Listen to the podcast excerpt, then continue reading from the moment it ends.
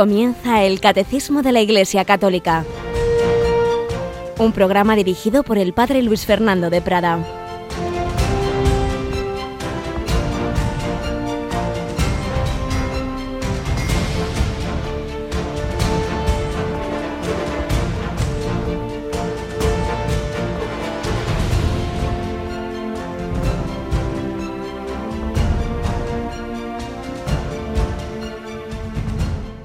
Alabados sean Jesús, María y José. Muy buenos días, queridísima familia de Radio María. En este 30 de diciembre se nos va el 2015. La vida se nos pasa volando. El cielo y la tierra pasarán, pero mis palabras no pasarán.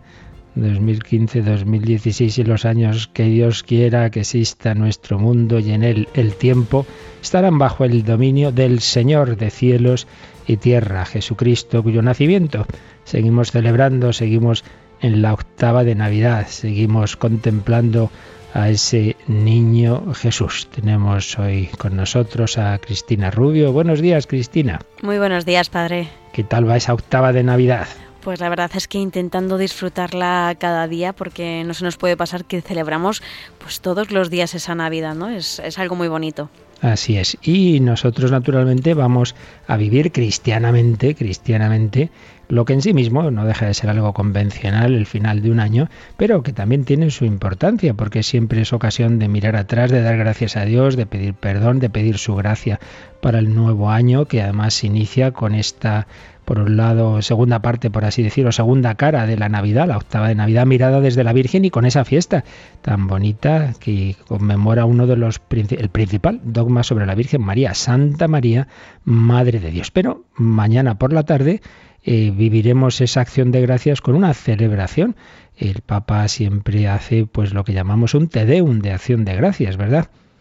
Que tendremos a las 5 de la tarde, si no me equivoco, con las vísperas. Así que invitamos a nuestros oyentes a unirse con el Santo Padre a través de, de Radio María. Pues sí, porque además es un momento, el día de fin de año, ¿no? En el que a veces el ritmo de la vida nos hace olvidarnos de que lo más importante es que lo tenemos que vivir siempre desde el Señor, ¿no? Entonces es, yo creo que es algo que ayuda mucho vivir esas, ese te un de acción de gracias por este año que hemos vivido con el Papa Francisco. Y Radio María que acompaña a todos y cada uno en todas las circunstancias también nos va a acompañar en este final de año. A las 5 de la tarde nos iremos a la Basílica de San Pedro para dar gracias a Dios del año que termina, pedir su gracia, rezar ya las primeras vísperas de Santa María, Madre de Dios, pero luego el cambio de año no lo vamos a hacer tomando uvas, sino de otra manera también mucho más devota, ¿verdad, Cristina? Sí, la verdad es que nuestras uvas son mucho mejores. Nos vamos a ir a una parroquia de Madrid. ¿A cuál? ¿A cuál? Eh, a la parroquia del Sagrado Corazón de Jesús. Exactamente. Cuyo, párroco es bien conocido en Radio María. El padre José María Calderón, que nos vuelve a acompañar un año más en esta despedida de año con una vigilia de oración que yo creo que promete. Claro que sí, a las once y cuarto de la noche va a comenzar esa vigilia de oración.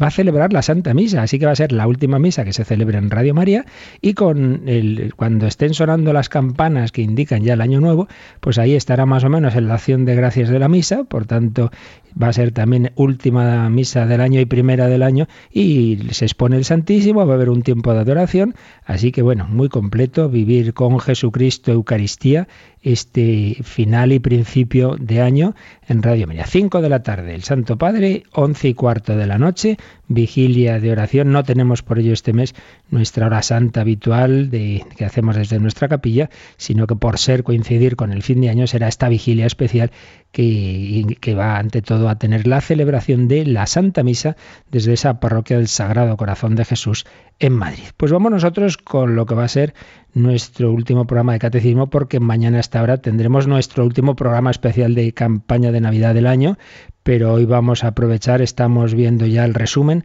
de todos estos números que nos han estado explicando el misterio de Cristo, su persona divina, sus naturalezas divina y humana, todo ello, pero vamos primero, como siempre, a tener esa primera sección que nos puede ayudar también espiritualmente a vivir estos días, a vivir con, con alegría y con esperanza, pues todo lo que el Señor nos está enseñando.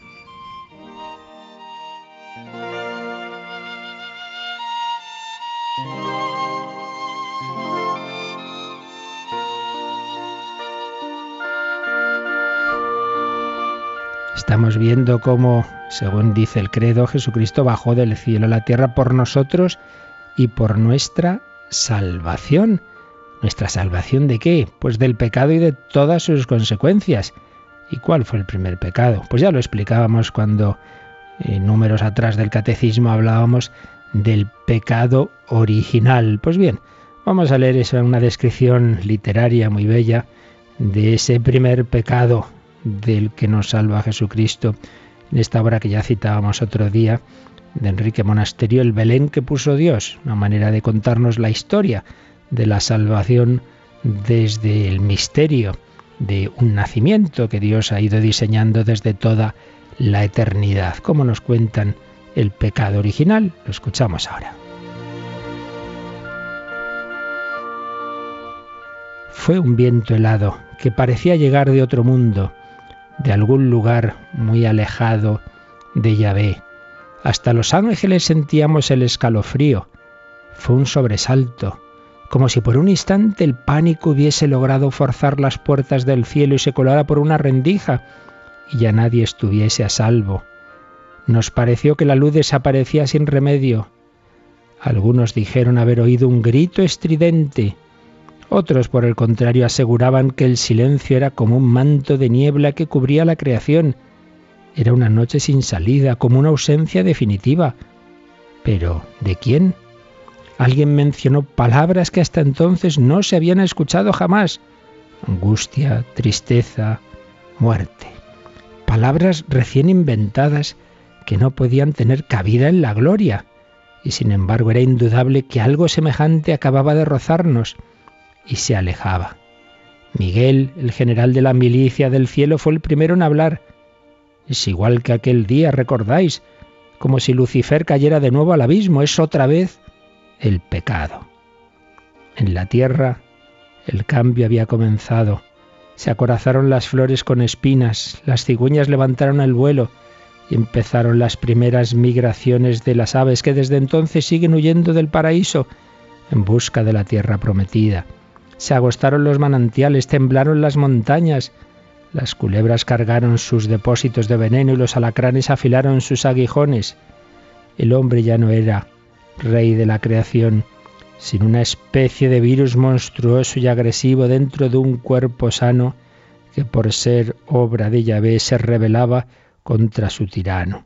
Vete de mí, ¿a qué has venido? ¿A maltratarme? Y nacieron las tormentas, los terremotos, los huracanes. Maldito será el suelo por tu causa, con fatiga sacarás de él el alimento todos los días de tu vida. Y el hombre escapó del Edén. Ya conocéis la historia. En el cielo, el escalofrío del pecado solo duró un instante, Pronto volvió esa felicidad indestructible que ni siquiera los ángeles son capaces de describir. Y ya ve, si dijera que Dios lloraba, es posible que algún teólogo se escandalizase. Dios no llora, diría. Dios es infinitamente feliz. No me atrevo a llevarle la contraria, está hablando un ángel. Los ángeles no estamos acostumbrados a las disputas académicas, pero ¿conocéis el significado de vuestras propias palabras cuando habláis de Dios? Si decís que algo es inmutable, ¿en qué pensáis? ¿En la muerte? ¿En una roca siempre idéntica a sí misma? Dios no es una roca. Su inmutabilidad no es carencia de vida, sino plenitud. Y al decir felicidad, ¿sabéis de qué estáis hablando? ¿De amor? Sí. Desde luego esa es la palabra más cercana, aunque solo aquí arriba alcanzaréis a entenderla del todo pero comprendéis que amor es sobre todo vida, alegría, sufrimiento. ¿Quién puede imaginar un amor de hielo inmutable como una roca fría? Dios no es así, y su felicidad consiste también en no renunciar al dolor por los que ama. Por eso lloraba Yahvé en lo alto del cielo, mientras se rebelaba la tierra contra Adán. Pero tenéis razón, es tan difícil sufrir en la gloria. No se conformaba el Señor con que apenas le rozara el viento frío del pecado del hombre. Quería sentirlo en su carne. Y mientras ponía su Belén, pensó en desahogar su pena y miró a la cuna y soñó con un fuego dulce que se abría paso por las mejillas del niño, con un racimo de perlas ardientes que la estrella encendía en reflejos de plata y se volvían amargas en los labios. Yahvé las llamó lágrimas y las puso generosamente en los ojos de Jesús.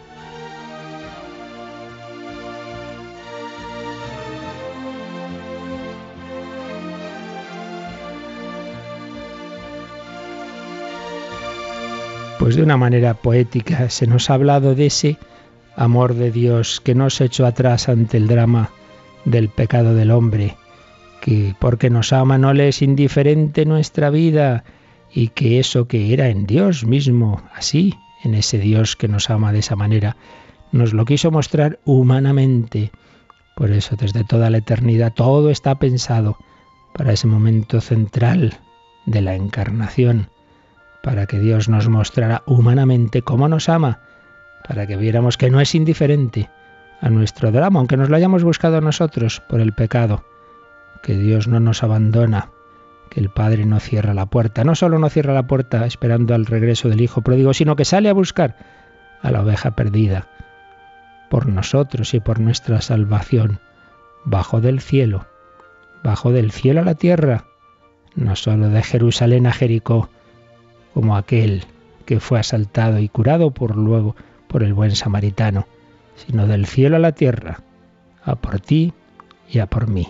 Es el misterio del amor hecho carne, el amor que podemos contemplar en esa humanidad de Jesús, ese Jesús que nacía en un pesebre, ese Jesús que moría en una cruz, ese Jesús que vivió su vida pensando en cada uno de nosotros, como nos ha enseñado el catecismo en los números que hemos visto. Por ti y por mí. Demos gracias al Señor, pidámosle vivir nuestra vida en unión con Él todos nuestros días para también compartir nuestro dolor y nuestra muerte con Él y así también la gloria eterna.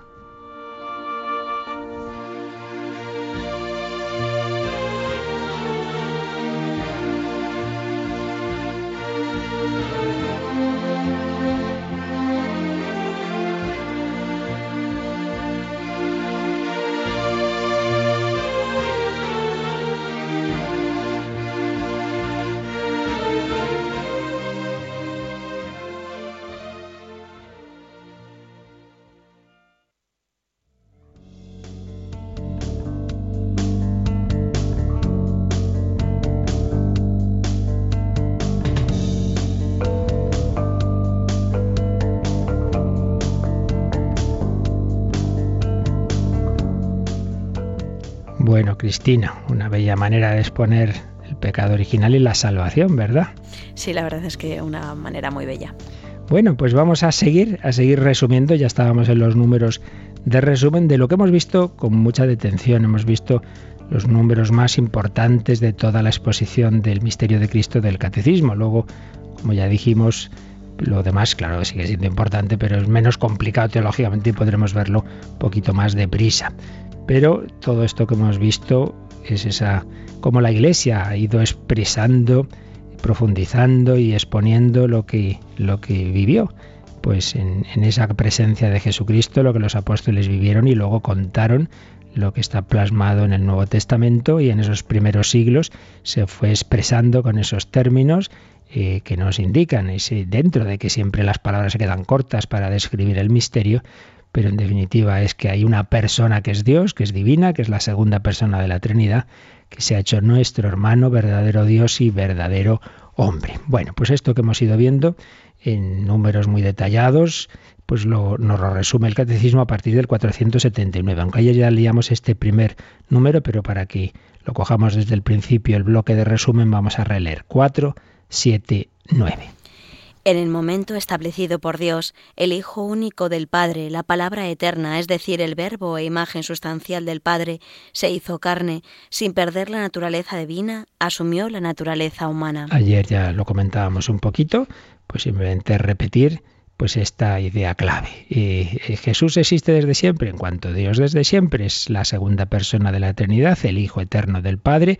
No hay ningún momento, por hablar de alguna manera, en que el Padre no tenga el Hijo, porque es simultáneo ser Padre y, tener el Hijo, es decir, eternamente existen el Padre, el Hijo y el Espíritu Santo. Claro, ahora estamos hablando del Hijo eterno de Dios. Pero si ya hablamos de en cuanto hecho hombre, en cuanto esa persona divina no solo tiene una naturaleza divina, sino una humana, eso sí tiene un tiempo, eso sí tiene pues unos 20 siglos y por tanto desde que se produjo la encarnación el Hijo de Dios se ha hecho hombre. Esto es lo que nos resume aquí este número y vamos a hacerlo paralelamente con el Catecismo de Jóvenes, el Yucat, que también ayer lo leíamos en número 76, pero también ahora lo releemos.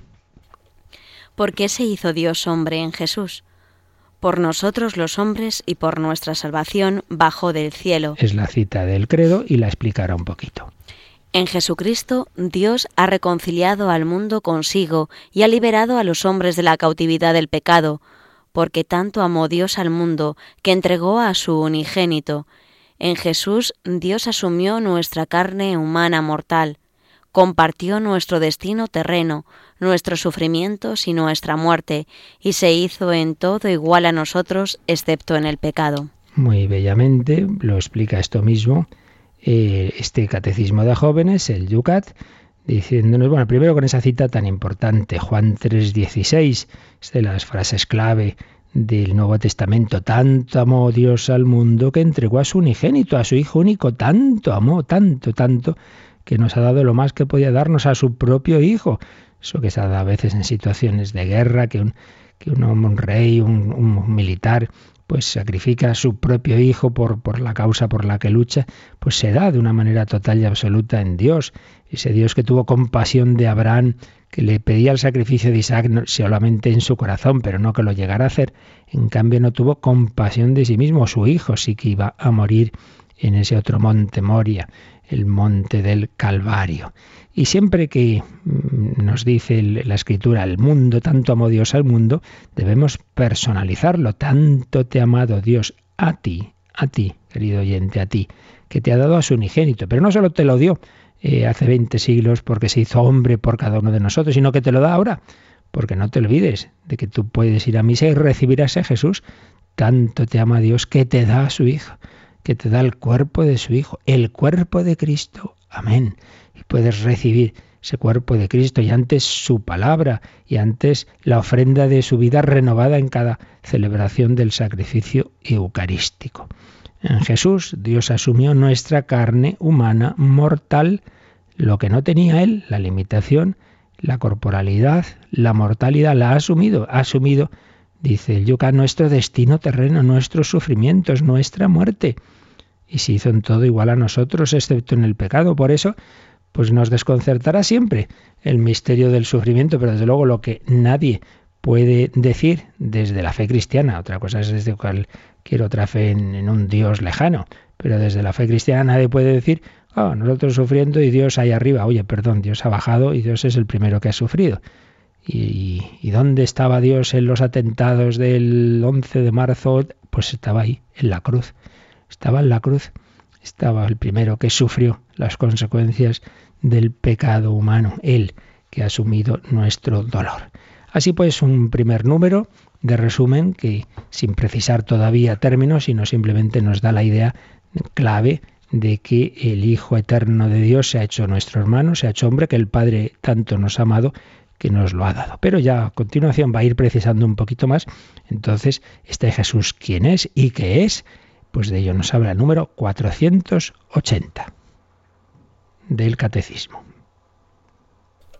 Jesucristo es verdadero Dios y verdadero hombre en la unidad de su persona divina. Por esta razón, Él es el único mediador entre Dios y los hombres. Fijaos, es verdadero Dios y verdadero hombre, pero no son dos personas, porque dice es verdadero Dios y verdadero hombre en la unidad de su persona divina. Por esta razón Él es el único mediador entre Dios y los hombres. Porque el mediador que hace unir a dos partes. Bueno, pero lo hace, ¿cómo los une? pues no siendo un poquito medio Dios y medio hombre, como muchas herejías han dicho, ¿verdad? El arrianismo, bueno, es Dios en cierto modo, pero no del todo, o mm, el, el, docetismo parecía hombre, pero en realidad no lo era. No, no, no. Es Dios y es hombre. Pero siendo las dos cosas en una única persona, es como une las dos orillas del río. Es un puente, es un pontífice que une la orilla divina y la orilla humana porque en una sola persona es, están los dos extremos de una manera plena, verdadero Dios y verdadero hombre, no como en tantas teorías actuales, bueno, un hombre cercano a Dios, un hombre en que hay una especial presencia de Dios, que no, que no, verdadero Dios y verdadero hombre. Quizá en otros tiempos se dejaba un poco más de lado la humanidad de Cristo y se presentaba la divinidad de tal forma que parecía que Jesús no era hombre, que apenas sufría y que no y que no aprendía por ciencia experimental nada. Bueno, quizás se podía dejar de lado esa esa humanidad y se caía un poquito en, en, lo que se llama el monofisismo, como si solo fuera Dios, y en cambio en nuestra época nos vamos al extremo contrario. Se cae en esa visión tan humana de Cristo que no parece Dios, pues es verdadero Dios y verdadero hombre, pero por otro lado no es que sean dos, dos personas, es un único sujeto. Os recuerdo de una manera muy sencilla, esto se puede expresar y explicar así a los chicos cuando en nuestras catequesis y con las preguntas ¿quién y qué? ¿Quién es ese que viene por ahí? ¿Quién? ¿Quién? Es Juan. ¿Y qué es Juan? Pues es médico y abogado, por poner un ejemplo. Tiene dos profesiones, dos carreras. Pues ¿quién viene por ahí? La segunda persona de la Trinidad, el Hijo de Dios. ¿Y qué es? Dios y hombre. ¿Quién y qué? ¿Quién? La persona que las naturalezas. Y eso es lo que nos dice también lo que ahora ya nos expresa más claramente todavía el siguiente número de este resumen del Catecismo, el 481. Jesucristo posee dos naturalezas, la divina y la humana, no confundidas, sino unidas en la única persona del Hijo de Dios. Aquí añade algo más, y lo primero ya lo habíamos dicho, que posee dos naturalezas, la divina y la humana, pero añade algo muy importante que se fue explicando en los concilios que hemos estado explicando estas semanas anteriores. No confundidas, sino unidas. No confundidas. Es decir, hay un totum revolutum en que está todo tan mezclado que, que lo divino absorbe lo humano, que lo humano queda perdido en lo divino. No, no, no, no confundidas, no, no. Como hombre, Jesús sufría, Jesús aprendía, eso, eso está claro. Pero por otro lado, es la, es la humanidad de una única persona, de una única persona divina. Entonces está unido todo, no, no, tampoco separemos lo divino y lo humano en Cristo, porque todo es de una única persona. Aquí no vamos a volver a explicar todo lo que ya hemos visto, pero que nos quede claro los conceptos, un único sujeto, pero en dos naturalezas no confundidas, sino unidas, por tanto no separadas, ni confundidas, ni separadas, sino unidas en la única persona del Hijo de Dios. Bueno, pues vamos a ver en el Yucat, vamos a ver el número 77, 77 del Yucat, que es el más largo de este resumen. Y, aquí pues hace como un resumen un poco de lo que de los diversos errores que hemos visto también nosotros. Se pregunta el Yucat en el 77. ¿Qué significa que Jesucristo es a la vez verdadero Dios y verdadero hombre? Primera respuesta, Cristina. En Jesús Dios se ha hecho realmente uno de nosotros y con ello nuestro hermano, pero no por ello dejó de ser a la vez Dios y por tanto nuestro Señor. El concilio de Calcedonia del año 451 declaró que la divinidad y la humanidad están unidas entre sí en la única persona de Jesucristo, sin confusión ni división. ¿Veis lo que decíamos? Sin confusión ni división.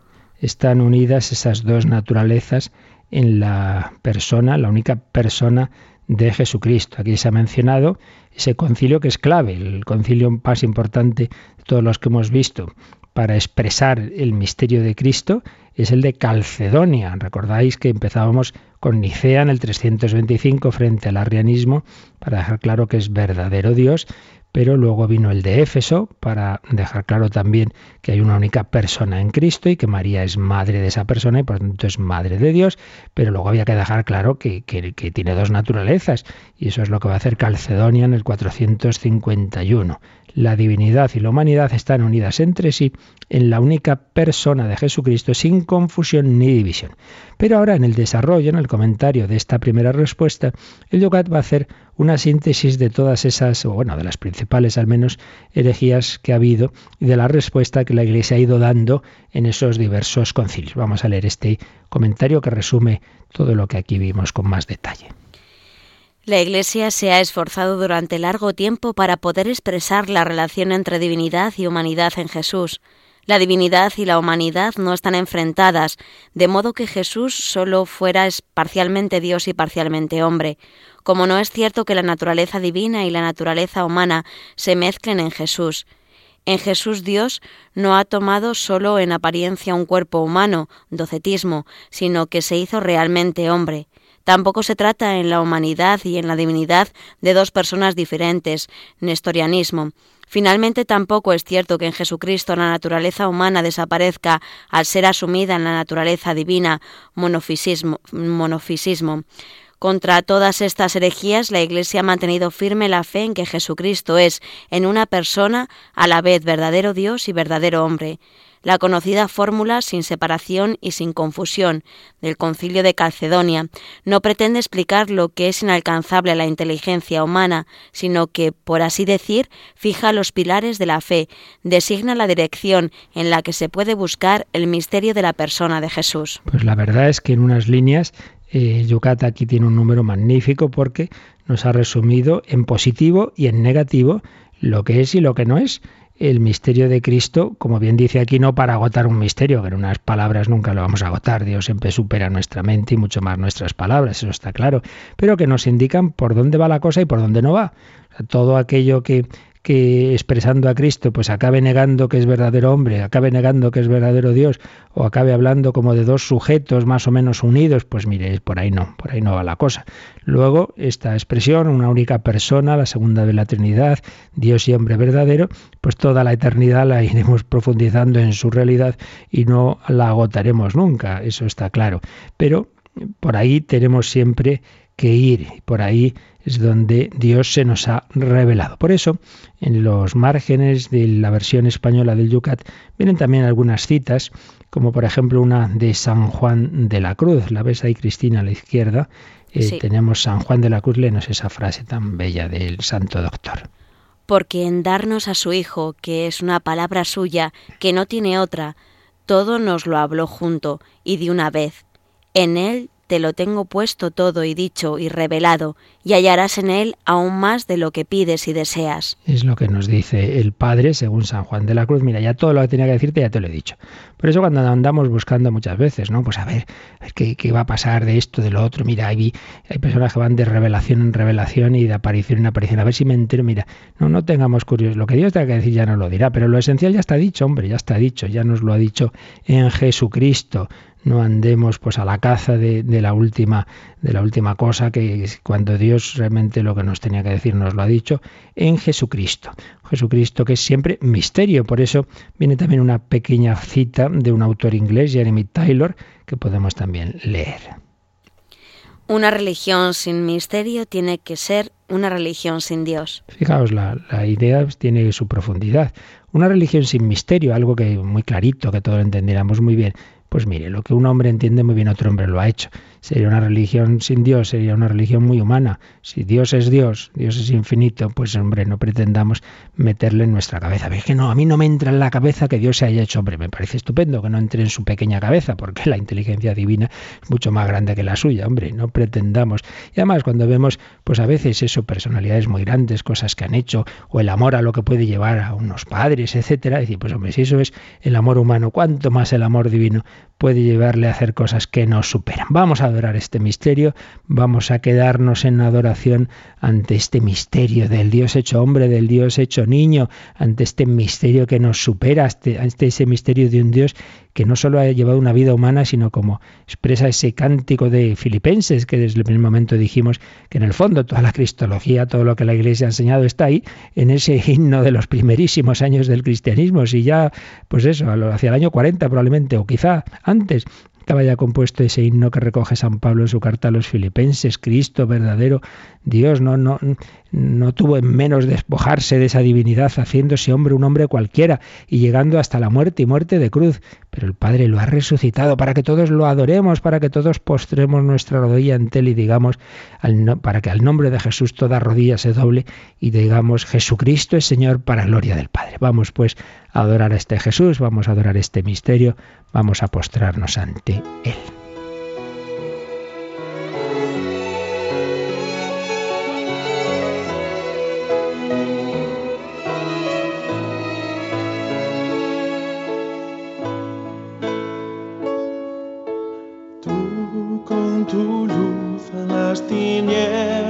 Bajaste, gracias a ti pude ver.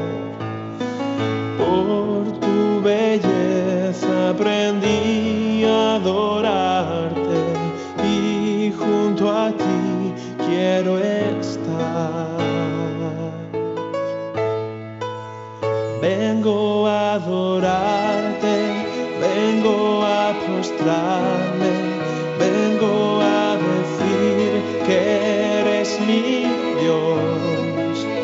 solo tú eres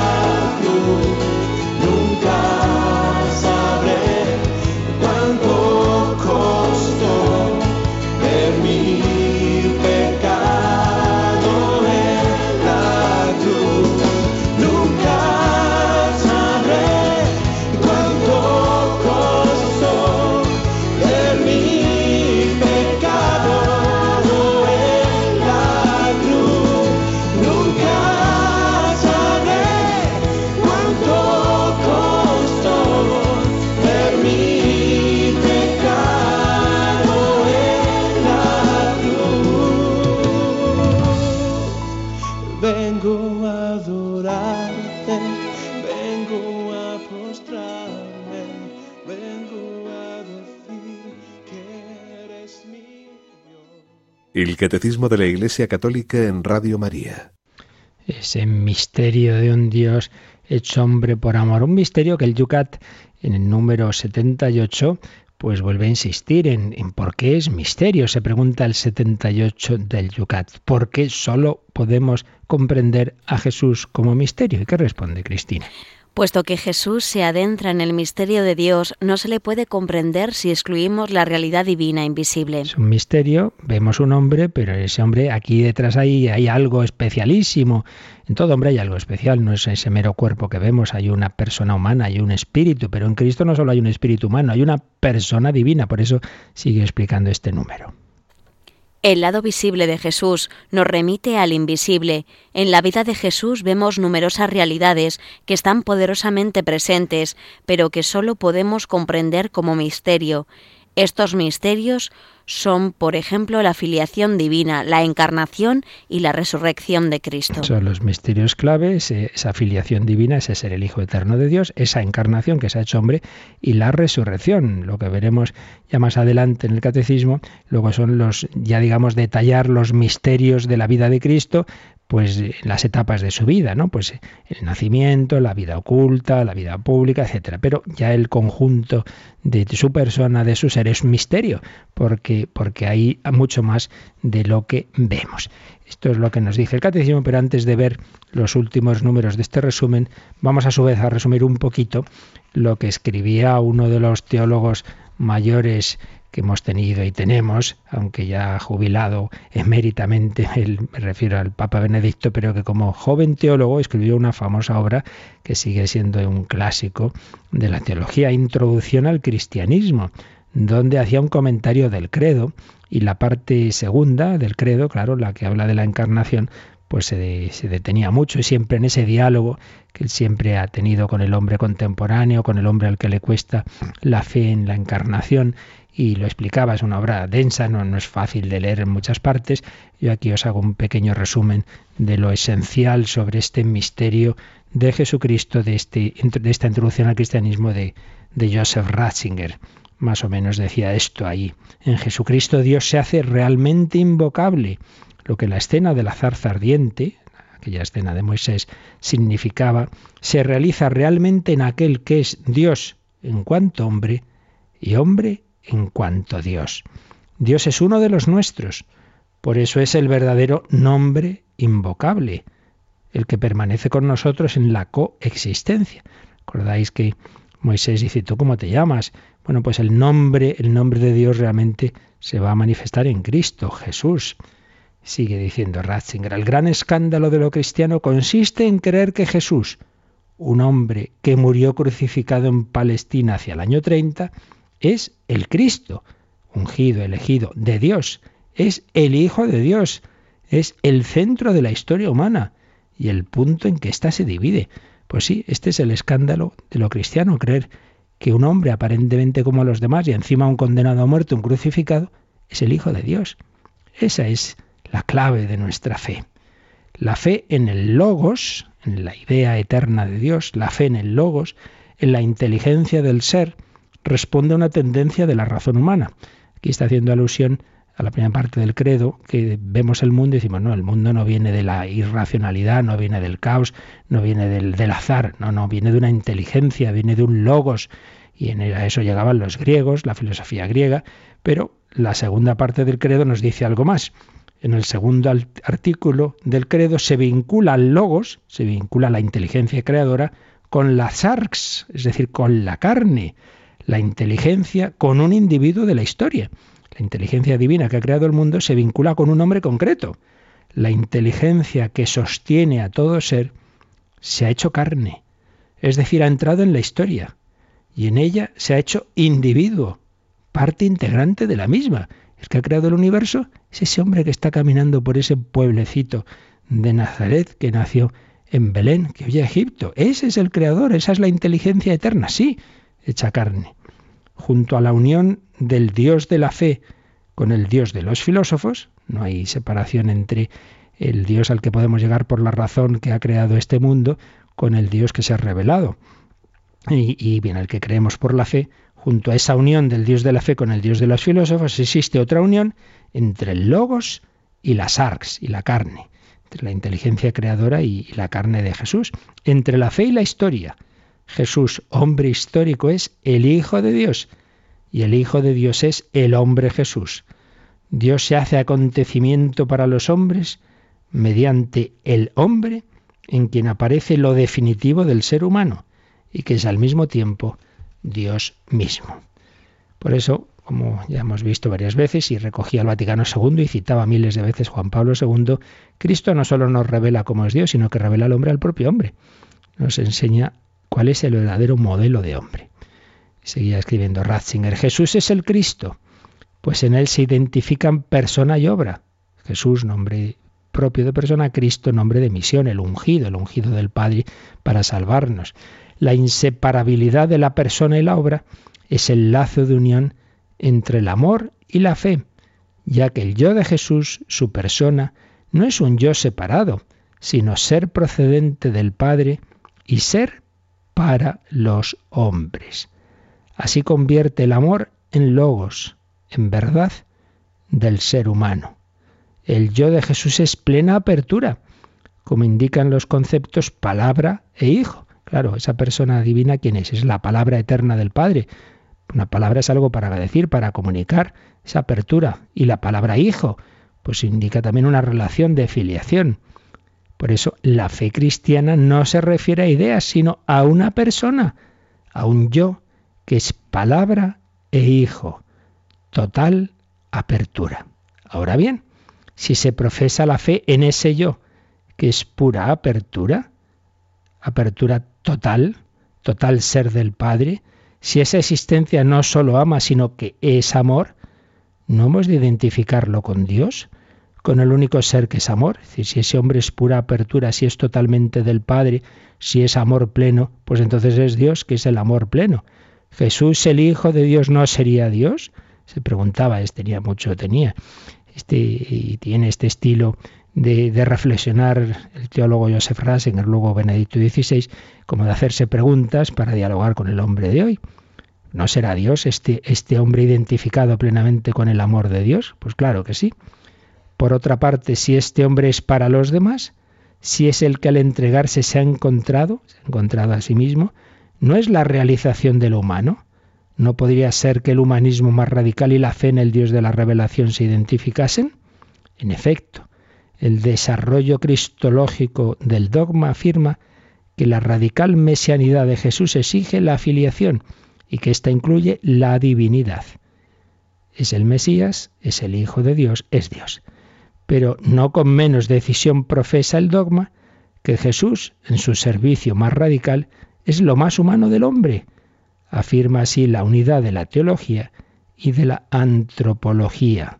Ahí estriba lo más conmovedor de la fe cristiana. Es decir, no hay que separar que Jesús nos está revelando a Dios y que nos está enseñando que lo más importante de ser hombre es entregarse, darse a los demás.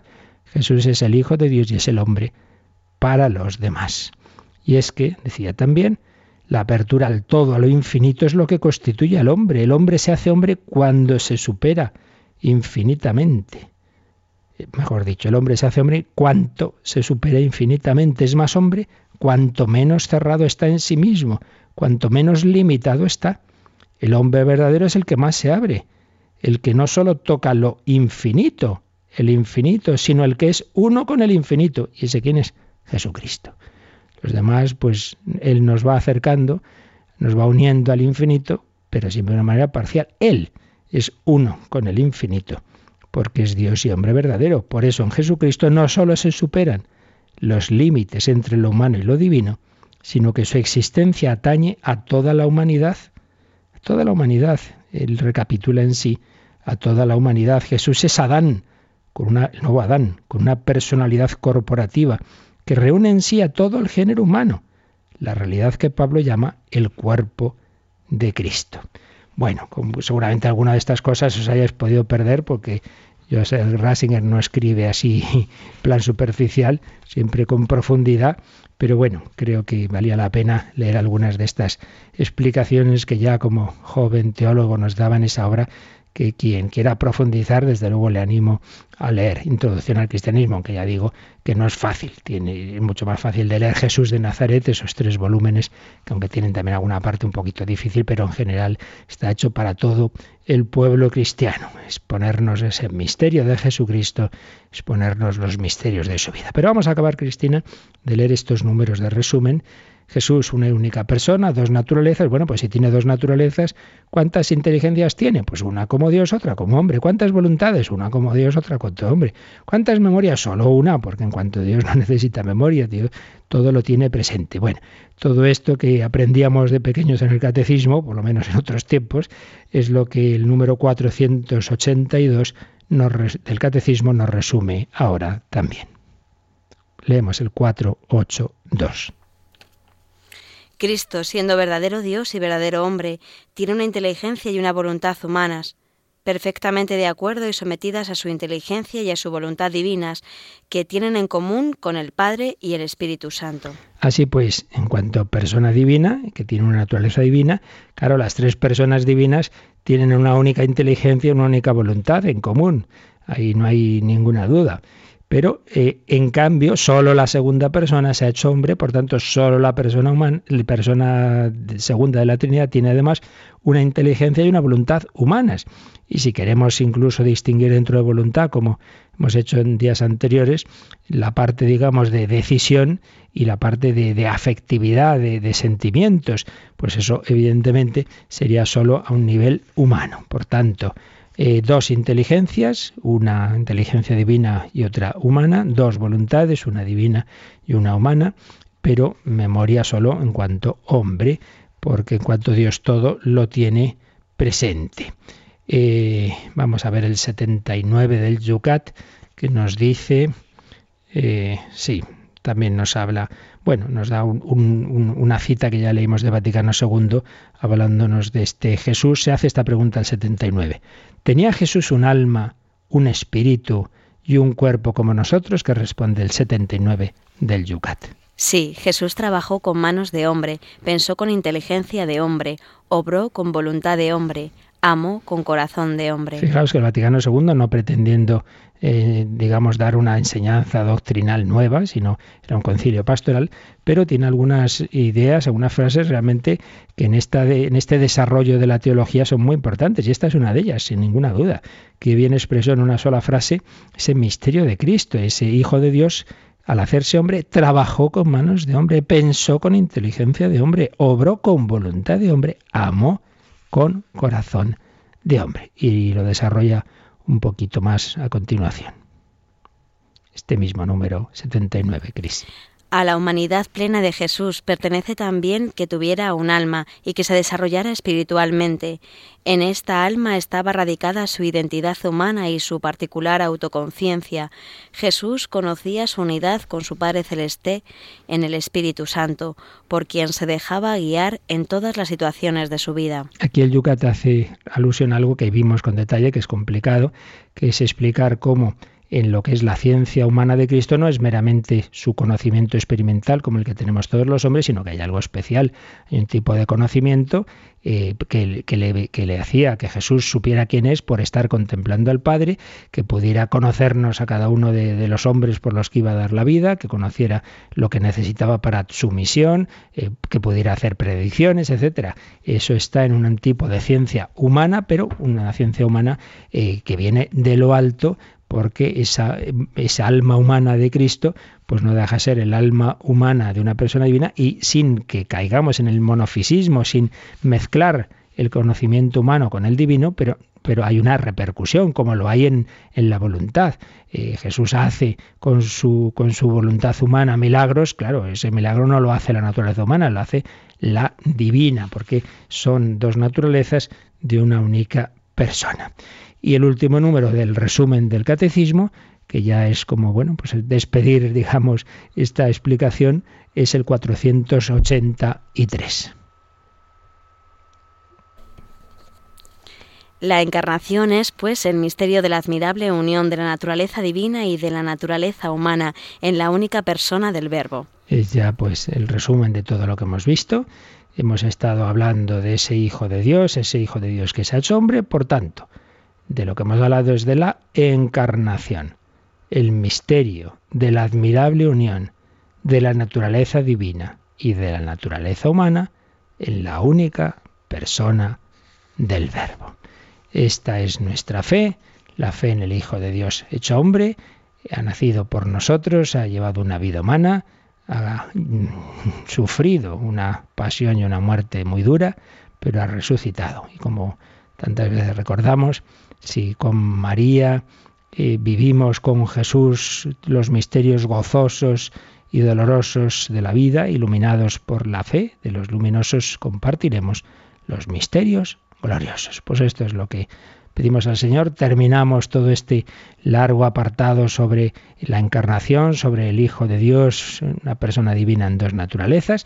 Ya a partir del próximo día entraremos en otro apartado, dentro todavía, por supuesto, de esta segunda parte del credo pero hemos acabado esta parte la más complicadilla, pero esperemos que nos haya aprovechado para formar nuestra fe y sobre todo para acercarnos más al Señor. Como siempre, tenemos unos últimos minutos de reflexión y también para si alguien quiere hacer alguna pregunta, algún testimonio, pues dejamos estos minutos finales. Participa en el programa con tus preguntas y dudas. Llama al 91 153 8550. También puedes hacerlo escribiendo al mail catecismo arroba radiomaria.es. Catecismo arroba radiomaria.es.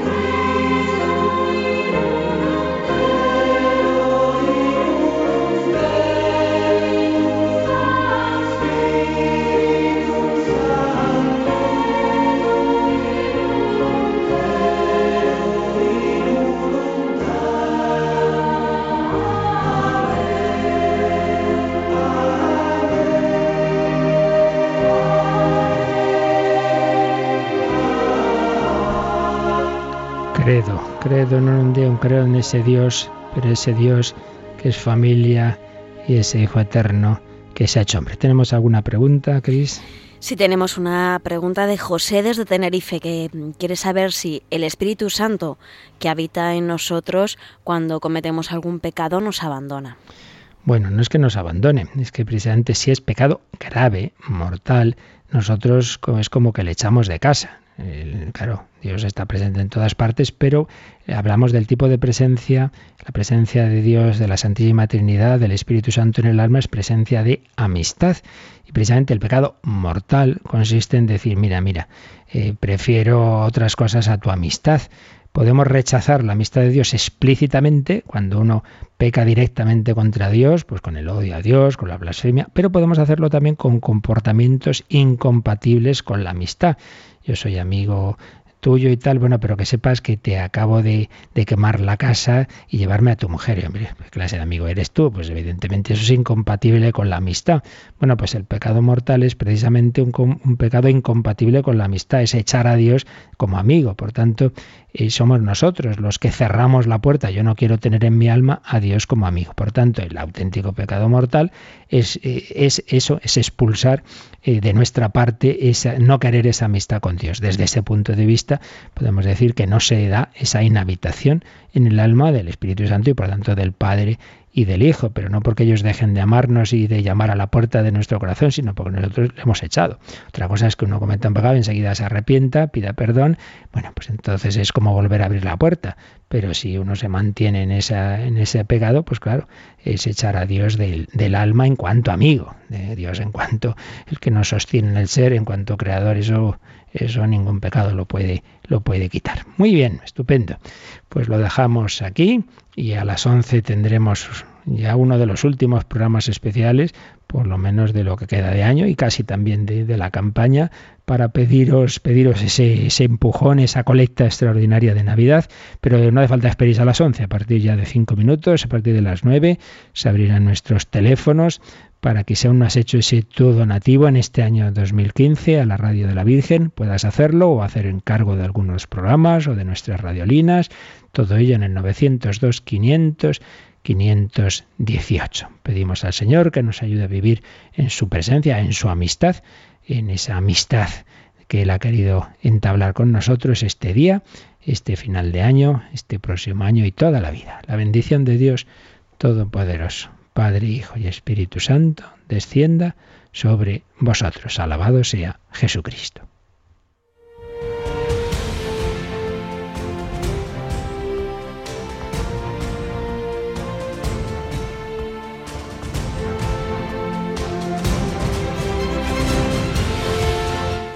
Han escuchado en Radio María el Catecismo de la Iglesia Católica, un programa dirigido por el Padre Luis Fernando de Prada.